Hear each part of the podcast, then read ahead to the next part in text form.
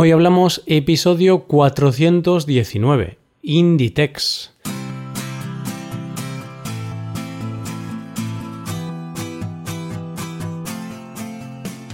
Bienvenido a Hoy Hablamos, el podcast para aprender español cada día.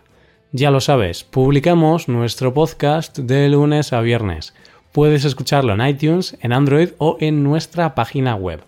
Recuerda que en nuestra web tienes disponible la transcripción y las hojas de trabajo de este episodio y de los episodios anteriores. Para acceder a esta transcripción tienes que ser suscriptor premium. Así que si quieres acceder a todo el contenido premium y además quieres apoyar la creación de este podcast, hazte suscriptor premium en hoyhablamos.com. Buenos días queridos oyentes, ¿qué tal? ¿Tenéis mucha energía para afrontar un episodio más? Seguro que sí. En el episodio de hoy vamos a hablar sobre uno de los grupos empresariales más grandes de España, Inditex. En un episodio de la serie de los lunes de este mes mencioné este grupo para poner el ejemplo del sector textil español, pues esta es la empresa textil más grande del mundo, y sí, es española. Hoy hablamos de Inditex.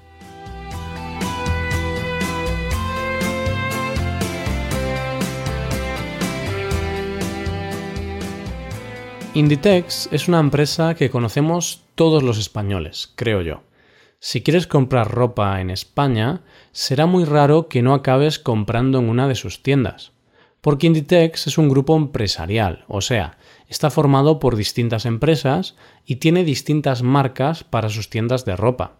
La marca más conocida, el emblema, el book insignia de Inditex es Zara. Esta es la marca con la que comenzó a hacerse famoso su fundador y la que logró que el grupo empresarial creciese tanto. Y por supuesto sigue siendo la marca con más peso dentro del grupo. Además, también tiene otras marcas como Massimo Dutti, Pull&Bear, Bershka, Oisho, Uterque, Lefties y Stradivarius. Pero ¿sabes lo mejor de Inditex? Que no solo es una empresa española, sino que es una empresa gallega. Su sede central está en Arteixo, en A Coruña.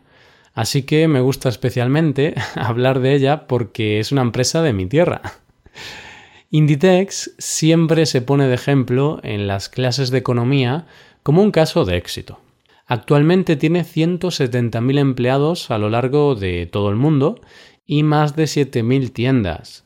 ¿Y cuáles son las claves de su éxito? ¿Por qué se ha convertido en la empresa más grande del mundo en el sector textil?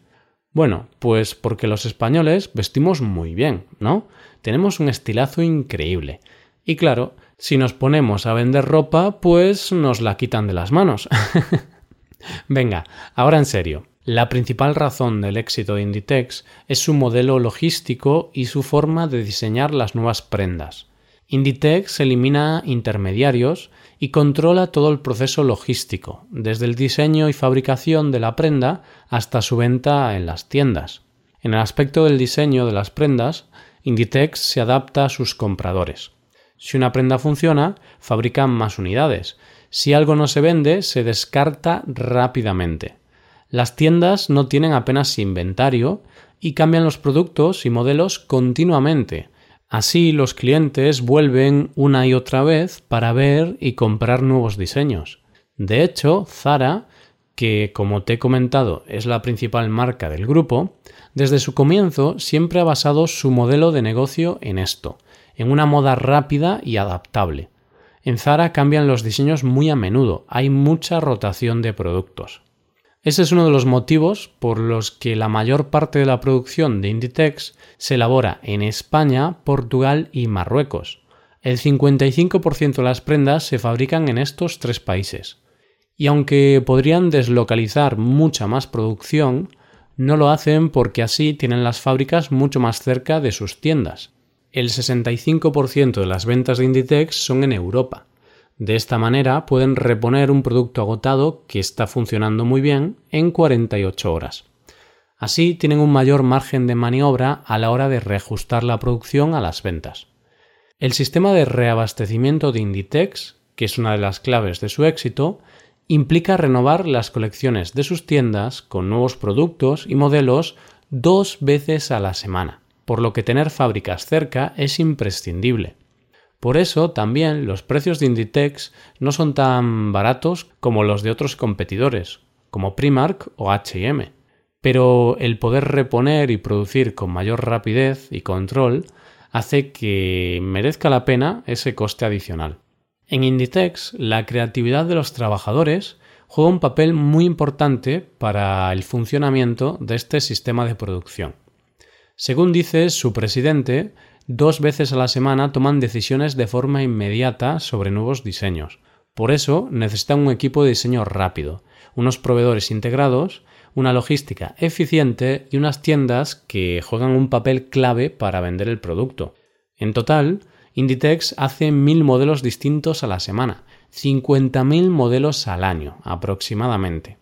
Esta es una gran ventaja estratégica frente a la competencia, que habitualmente basan sus modelos en campañas de primavera, verano, otoño e invierno. Y en Inditex nada de nueva colección primavera-verano. Para ellos eso es para ellos es tontería. En Inditex hay nueva colección cada tres días. Y otro tema interesante de su crecimiento es que hasta hace muy pocos años Zara o Inditex nunca había hecho publicidad. Ni en periódicos, ni en televisión, ni nada. La forma de darse a conocer era montar una tienda en los sitios más céntricos de las ciudades. Y por supuesto, el boca a boca. No invertían ni un euro en publicidad. Eso sí, en los últimos años ya han comenzado a hacer publicidad. Porque en los tiempos que corren es algo indispensable para poder seguir creciendo. Pero claro, si este modelo de negocio funciona tan bien, ¿por qué no lo replican otras empresas? Pues evidentemente Inditex ya no es la única empresa que trabaja de esta forma. Lo innovador fue hacer eso cuando se abrió la primera tienda de Zara en el año 1975. En esas décadas era algo innovador y que permitió a la empresa diferenciarse de la competencia. Ahora el reto es otro. El reto es mantener su posición de líder y seguir creciendo cada año.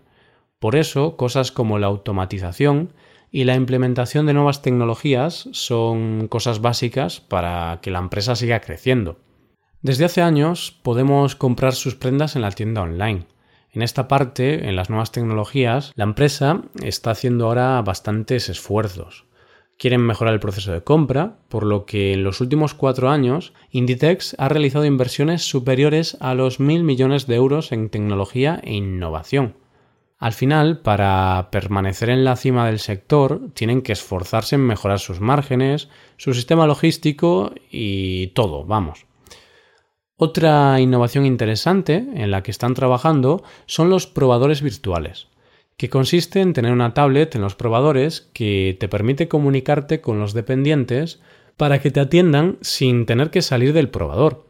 También hace un par de años introdujeron el pago con el móvil en todas sus tiendas. Podría seguir mencionando más ejemplos de las innovaciones de la empresa, pero no podemos estar todo el día aquí. Hay que ir a trabajar, hay que vivir, porque si no, nos echamos varias horas con este episodio. Pero es evidente que Inditex ha revolucionado el sector de la moda. Es uno de los actores principales en el cambio del sector hacia la fast fashion, hacia la moda rápida que estamos viviendo desde hace muchos años. Antes se compraba mucha menos ropa que ahora, y Inditex ha sabido estimular a esos compradores para que cada vez compren más. ¿Y quién está detrás de este gigante empresarial? Pues Amancio Ortega, que a los 13 años de edad comenzó a trabajar en una tienda de ropa y años más tarde, con 30 años, en el 1963, abrió su primera tienda en Coruña, donde empezó vendiendo batas y poco a poco ha ido creciendo hasta alcanzar lo que es ahora Inditex. Aunque muchos piensan que Amancio Ortega es gallego, en realidad nació en León, pero su familia se mudó primero al País Vasco y después a Galicia. Y como Amancio era un niño cuando llegó a Galicia, casi que podemos considerarlo gallego.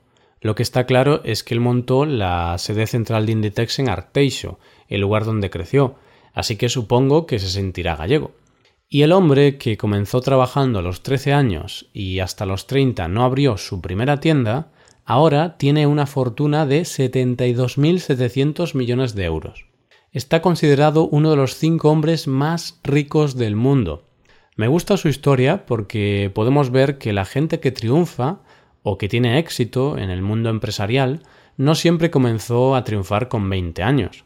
Porque a veces, al ver ejemplos como el fundador de Facebook, de Apple o de Microsoft, parece que si a los 25 años no has montado una empresa millonaria, eres un poco tonto.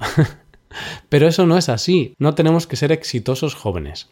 Y no solo en el ámbito empresarial, o sea, que para muchos ser exitoso no significa ser rico, sino que puede ser exitoso en otros sentidos también.